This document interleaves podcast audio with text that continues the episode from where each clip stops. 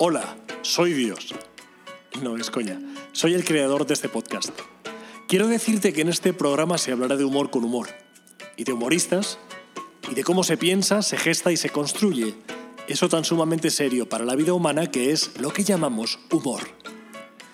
Cualquier sugerencia sobre humoristas que tratamos, o sugerencias sobre humoristas que os haría ilusión que tratásemos en el futuro, podéis enviárnoslas a través de la dirección de correo electrónico hola.sergimo.com. Y ahora ya, sin mayor dilación, el periodista Emili Piera publicó en 2007 un artículo en el que se refería a típico y en estos términos. Humor de sala de fiesta y nocturnidad, sabio y aún literario, con chistes de cornudos. ¿Qué manía tienes? le decía Collatip, de besar a las personas en la frente, te vas a lastimar. Tip era instintivo valenciano y de derechas. Coll era todo lo kafkiano y socialista que puede ser uno de Cuenca.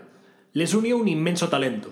Cuando en este tiempo revuelto y sectario le inciten a morder a su vecino porque es de los otros, piense que Tip y Coll le miran muertos de risa.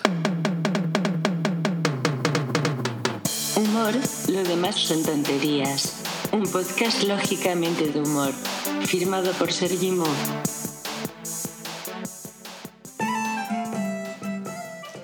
Érase una vez que se era una joven princesa muy altanera toda ella, muy echada para adelante, un pelín maleducada incluso si se me permite aportar este breve matiz. La cuestión era que la princesa altanera era altamente racista, no podía con los asiáticos, aborrecía a los hispanos, también a los caucásicos rubios y pelirrojos, a los castaños claros y oscuros, a todos menos a los que tenían su mismo tono de piel caoba. Y es que la princesa, oriunda heredera del reino de Tanzania, era súper, súper, súper racista, insoportable y clasista, por si faltase algo para mejorar aquel potaje. Menuda tía asquerosa. Cualquier ser humano que estuviese por debajo de la conciencia de clase a la que se aferraba ella en su rancia vida de princesa merecía partes iguales su menosprecio y su desprecio. Mm, no es que mirase por encima del hombro, es que de tanto estirar el cuello miraba ya por encima de la coronilla, parecía una jirafa.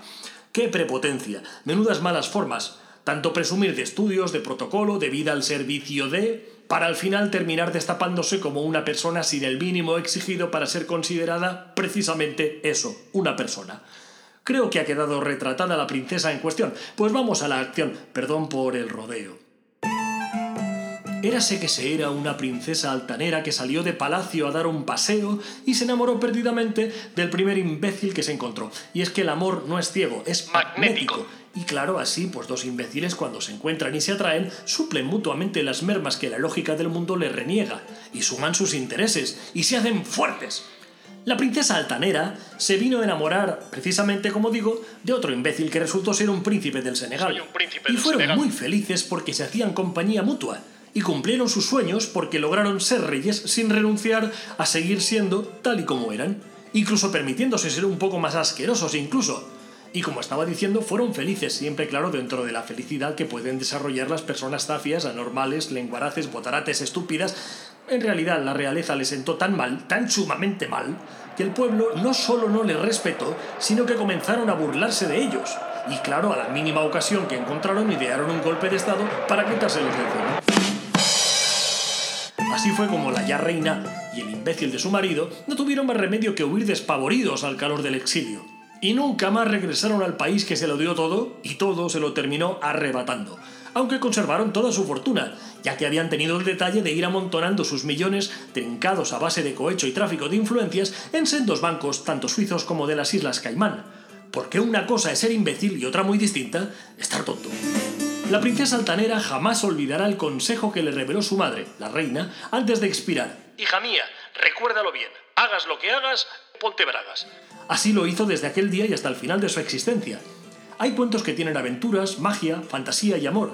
Este tiene además de todo ello el detalle único de que todo lo eclipsa la increíble personalidad de la princesa altanera, la más idiota de las princesas, la más princesa de las idiotas. Humor, lo demás son tonterías. Un podcast lógicamente de humor, firmado por Sergi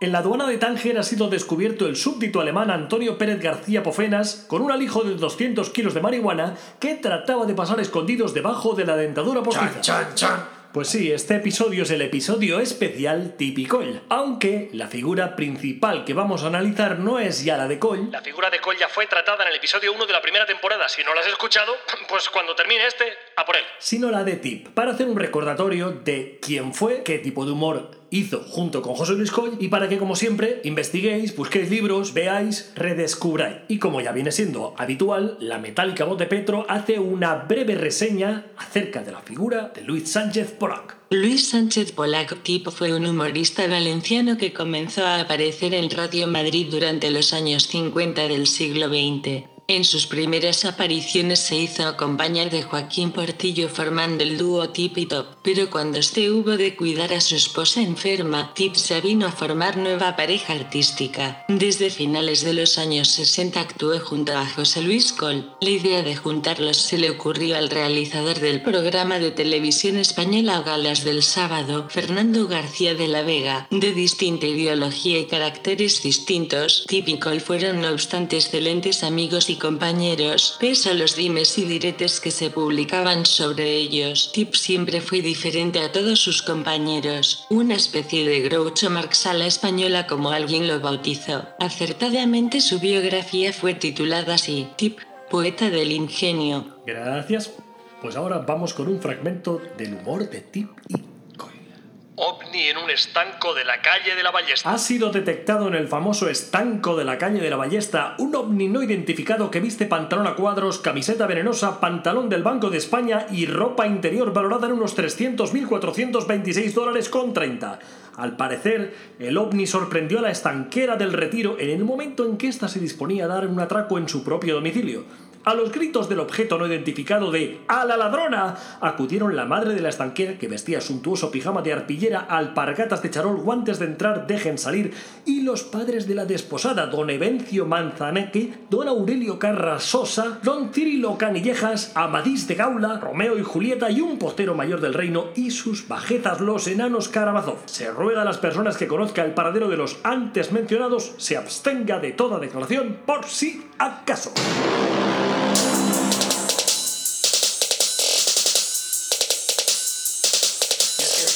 Que parezca quien te asegura a ti que la tierra no es plana. Porque sabemos que es redonda tan solo gracias a las fotos y vídeos que aporta la NASA. Y ya conocemos de qué pie cojean siempre estos despotas de los americanos. Intentando ocultarnos las verdades con que podemos liberarnos. Los extraterrestres llevan visitando ya hace tanto tiempo nuestro planeta. Las sociedades secretas que dominan y diseñan a su antojo el orden mundial. Por no hablar de las vacunas con las que nos inocúan métodos ilegales de sumisión social. Las industrias farmacéuticas son mafias que insisten claramente en querernos ocultar la sabiduría médica oriental. Vete a la mierda.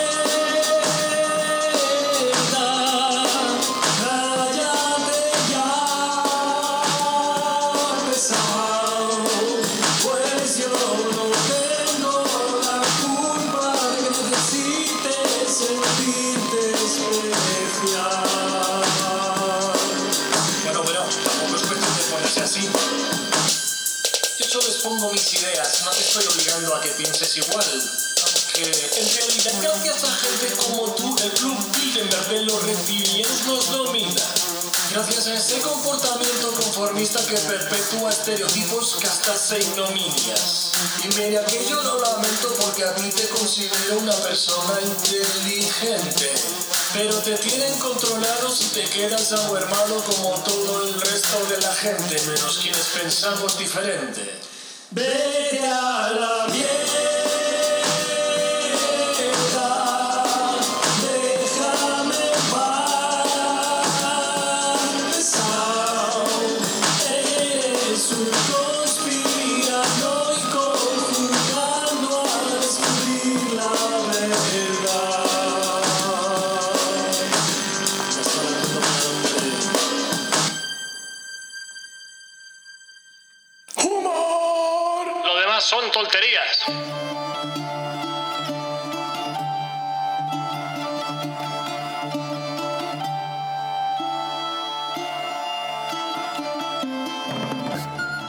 Tu cabello me enlaza, mi señora, y tu serena frente me enternece. La lumbre de tus ojos me oscurece y tu nariz me enciende de hora en hora. Y tu pequeña boca me enamora, tu cuello un alabastro me parece, tu pecho leche que ahora mengua y crece, y en medio están dos bultos de una aurora. Tu vientre llano y liso, allí es mi gloria, tus blancas piernas donde vivo y muero, tu pie exquisito donde pierdo el seso, mas a donde me falta la memoria y no sé compararlo como quiero, es a lo que es mejor que todo eso. Poema escrito por Francisco de Quevedo, en el tiempo en que escribió este poema Francisco de Quevedo. Sucesos. En la aduana de Tánger ha sido descubierto el súbdito alemán Gerardo Pérez García Pofenas con un alijo de 330 kilos de marihuana que trataba de pasar escondido debajo de la dentadura postiza. Hace falta ser tonto. ¿Es que no he escuchado antes lo que le pasó a su hermano? Chan, chan. Sabía que llegaría este momento. Es lo que tiene ser evidente, claro. Es un absoluto muermo. Yo ya no me acuerdo de lo que es una sorpresa, un sobresalto, un contratiempo. Nada de nada. Todo está escrito, pensado, visualizado con la antelación suficiente como para resultarme totalmente imposible cualquier vicisitud fuera de la remota conciencia que tengo. Ni siquiera yo mismo, a propósito, logro sorprenderme. Voy a hacer algo y pienso, claro, ahora seguro que voy y lo hago. ¿Y si no lo hago y así me sorprendo, quebrando la anticipación? Y pienso que sí, que claro, que qué modo tan fantástico de lograr el imposible. Voy a no hacerlo, me digo en referencia a lo que iba a hacer primero. Y voy y no lo hago. Lo que me pasa es que inmediatamente me doy cuenta de que eso también lo había visto venir, porque es que lo he pensado, lo he visto claramente, antes de que sucediese. Y claro, pues no hay manera, no hay manera. Así voy, disgusto tras disgusto, aburrido como una ostra. No me sorprende nada, no me entretiene nada. La climatología, la competición, el trasiego de la vida, nada de nada. Como lo vislumbro todo, no puedo ir al cine, pues soy incapaz de pagarme una entrada al tiempo que me hago spoiler. Del deporte mejor ni hablar, porque es que me sé de memoria quiénes van a ganar antes de que arranque cada competición. Una vez fui a Las Vegas y me pegaron una paliza porque estaban convencidos de que contaban las cartas en el blackjack. Me largué de allí echando humo. No puedo hacer nada que no me sepa ya de antemano. Incluso borracho acierto todo. Ni siquiera con una intoxicación a base de champiñones psicodélicos dejo de adivinarlo todo con una precisión admirable. No hay forma humana de escapar a esta condena. Me han tratado psiquiatras, neurocirujanos, científicos de primer nivel, y todos llegan a la misma, misma, misma conclusión sin margen alguno al error. Todos me preguntan en última instancia por el número del boleto ganador de la Lotería de Navidad. No falla ni uno, ni una. Y yo, pues, ¿qué quieres que te diga? Eh, Bien recostado en un diván, bien con una valla de electrodos conectados en el cráneo, pues la verdad es que tengo ganas de todo menos de pensar en los números, y menos si son de la lotería. No me da la gana decirlo. Aquí o jugamos bien o rompemos la baraja. ¿Qué pasaría con toda esa gente, millones de personas que compran boletos con la mayor de sus ilusiones? ¿Quién miraría por ellos? Si yo les dijese al primer especialista neurálgico que se cruzase en mi camino, ¿cuál es el número de la suerte? Pues eso es lo que pienso yo, que no sería justo. Y es que antes que evidente soy clarividente con la justicia. Y todo lo que está bien, bien está. Y todo lo que está mal, como lo veo venir de forma inequívoca, pues no me da la gana. Lo primero en esta vida es ser educado. Y como tal, pues actúo. Si no fuese así, si no pensase de tal modo, pues tendría mi consulta de futurología funcionando 24 horas al día durante la semana entera, menos el domingo que está para desconectar, claro está. Pero no soy así, ¿qué quieres que te diga? Prefiero ganarme la vida de forma honrada. Prefiero ser consecuente con mi modo de razonar. Por eso no desvelo ningún número ganador de ningún boleto de ninguna Navidad. Y claro, por eso los especialistas me vienen con eso del ¿ve cómo entonces no será tan adivino? Tómese estos relajantes musculares y déjese de pensar en quimeras. Me toca apretar los dientes, tragarme el orgullo y salir del consultorio como un gato con prisas. Menos mal que como previamente yo ya lo había visto venir, pues al menos el disgusto del momento y la situación pues me lo ahorro. Algo bueno al menos tiene que aportarme en mi vida esto de ser adivino, vidente o como te dé la gana decirlo. Humor, lo demás son tonterías. Un podcast lógicamente de humor. Firmado por Sergi Mo. El humor de típico y en su forma literal ha envejecido digamos que regular. De cada cuatro frases leídas o escuchadas se descuelgan un par de salidas de tono que resultan chocantes, siempre claro a ojos u orejas de los amantes de la recatada y repipí corrección política. Esto lo traigo a colación por tres motivos. La gran cantidad de personas que reivindican a Tipicoy como si Tipicoy fueran solo el sketch del cómo llenar un vaso de agua explicándolo simultáneamente en español y en francés. La cara que se les queda a estas personas cuando se encuentran con reflexiones acerca del aborto, el matrimonio o el adulterio, el cortocircuito y cambio de expresión supino que manifiestan al descubrir la cantidad de pullas misóginas, no tiene precio. Y es que, como afirmo con cansina reiteración, nunca hay que perder de vista el contexto en que una obra está creada, a qué responde, cómo se comprende en ese momento. Si no se es capaz de ver esto, dedíquese a otra cosa. 2. A renglón seguido aparece algo que me divierte más si cabe. Las salidas de tono, que hoy en día resultan más intolerables, sobre todo a ojo de la modernidad bien posante, las pronuncia Coll. Precisamente proceden del 50% del conjunto que era declaradamente de ideas progresistas. Esto es importantísimo. Tip, como conservador, fugaba hacia el surrealismo, porque a pesar de su genialidad no se atrevía a cuestionarse y propugnar asuntos que le dejaran en pura contradicción. Como todos los humoristas de derechas, muy inteligentes por cierto, para sorpresa de muchos incrédulos modernos del presente, eran todo un gran hedonista. Le gustaba por encima de todo vivir bien. Paradójico, pues tuvo bastante mala suerte en su vida personal. Pues bueno, para vivir bien en su tiempo, y en la mayoría de tiempos, resulta más cómodo dejarse llevar. Era un hombre muy creyente, toma contradicción, cuya inquietud artística desembocó en hablar muy rápido y muy absurdamente riéndose del mundo. Pero claro, si se cuestiona la autoridad, si se preocupa uno por la desigualdad social, en un entorno de poder económico conservador, está expuesto al hambre en más de un 90% de posibilidades. Ante esto, por lo ideológico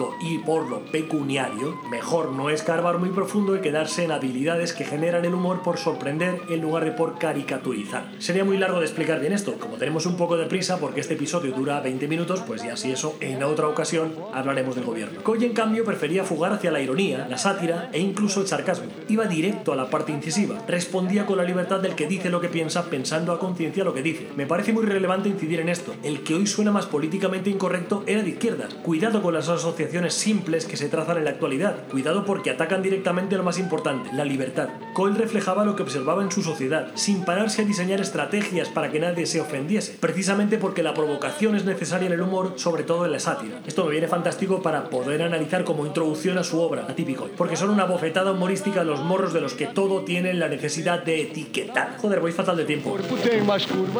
El tercer punto, tres, que había prometido, se queda en el programa electoral. Total, con haber ganado las elecciones, ¿qué más queréis? Si es que al final uno no podrá ni prometer que promete lo tantas veces he prometido. ¡Humor! Lo demás son tonterías. Cuento pequeñito de Tipicoya. Había en un pueblecito una muchacha muy bonita, pero todos decían que era mala porque alteraba a los hombres y porque era una descocada y porque era una sinvergüenza. Y entonces se reunieron todas las mujeres del pueblecito y la quemaron porque no se podía consentir que allí hubiera una mujer mala. A continuación, conjúgueme el presente de subjuntivo del verbo ofender en su forma pasiva. Yo sea ofendido. Tú seas ofendido también. Él sea ofendido y si no se ofende es que es fascista, comunista, masón o fan de Julio Iglesias. Nosotros proclamaremos lo ofendidos que no seamos. Vosotros retuiteéis hasta conseguir silenciar al ofendedor. Ellos sean conscientes de que le hemos logrado censurar de forma pacífica, colaborativa y en nombre de la libertad. Perfecto, acaba de conseguir usted matrícula de honor. ¿Dónde quiere que se la atornille? ¿En la frente o en el culo? Sucesos. Por típico, y tercera edición. El director del Museo del Louvre del extranjero, Francia, ha sido víctima del famoso timo de la estampita por un desconocido llamado Eusebio Pérez García Pofenas, haciéndose pasar por tonto del cerebro de la cabeza al venderle un sobre haciéndole creer que contenía el original del famoso cuadro El entierro del conde de Orgaz, cuando en realidad el contenido del sobre era un alijo de 380 kilos de marihuana. Sirva esto de escarmiento a los que pretenden aprovecharse de los directores del Museo del Louvre. ¡Humor! Lo demás son tonterías. El sepelio de doña Catalina de la Bastida y Fuertes, condesa de Radiador, ha resultado emocionantísimo. Pocas veces se ha visto y se verá tanta emoción contenida. ¡Qué belleza! ¡Qué paradoja de patetismo y, lo sublime! Ni siquiera el desatascador que se ha quedado por desgracia pegado sobre el ataúd haciendo ventosa ha roto la magia. ¡Qué alarde de improvisación del enterrador al darse cuenta de su metedura de gamba! ¡Qué fino ha estado arrancándole un pañuelo a una de las señoronas que fingía ser plañidera en primera línea! ¡Cómo lo ha lanzado, acertando la parábola perfecta para que quedase el pañuelo posado en lo alto del mango de plástico negro del desatascador! Parecía una banderola fúnebre, un crespón. Y lo mejor de todo es que la condesa, que todavía no estaba muerta del todo, porque esas viejas tardan mucho en largarse, en un gesto que la honra, ha dicho un alto y claro ¡Ole! desde dentro de la caja. Un aplauso arrancado con fervor ha cerrado el mágico momento con el público puesto en pie y el enterrador saludando entre vítores desde lo alto del ataúd. Si es que así da gusto que le inviten a uno a los entierros. Este podcast suena a viejo, a viejo, a antiguo. Ya no se lleva a hacer este tipo de humor con este tipo de lenguaje. No se lleva. Ahora estamos en la época del posthumor. Y esto no es posthumor, esto es prehumor. Esto es viejo y lo que se lleva es vintage. A ver si queda claro, que si no es imposible. Esto no tiene gancho. Es es Bueno, espero que os haya encantado este súper especial de Tipicoy. Y dirás, ¿y qué tiene de especial si tiene la misma duración de todos los episodios? Pues nada, lo especial eres tú que lo estás escuchando con esas orejas que tienes tan bonitas y tan especiales. Hasta el próximo episodio, que será o no especial, depende de cómo lo escuches.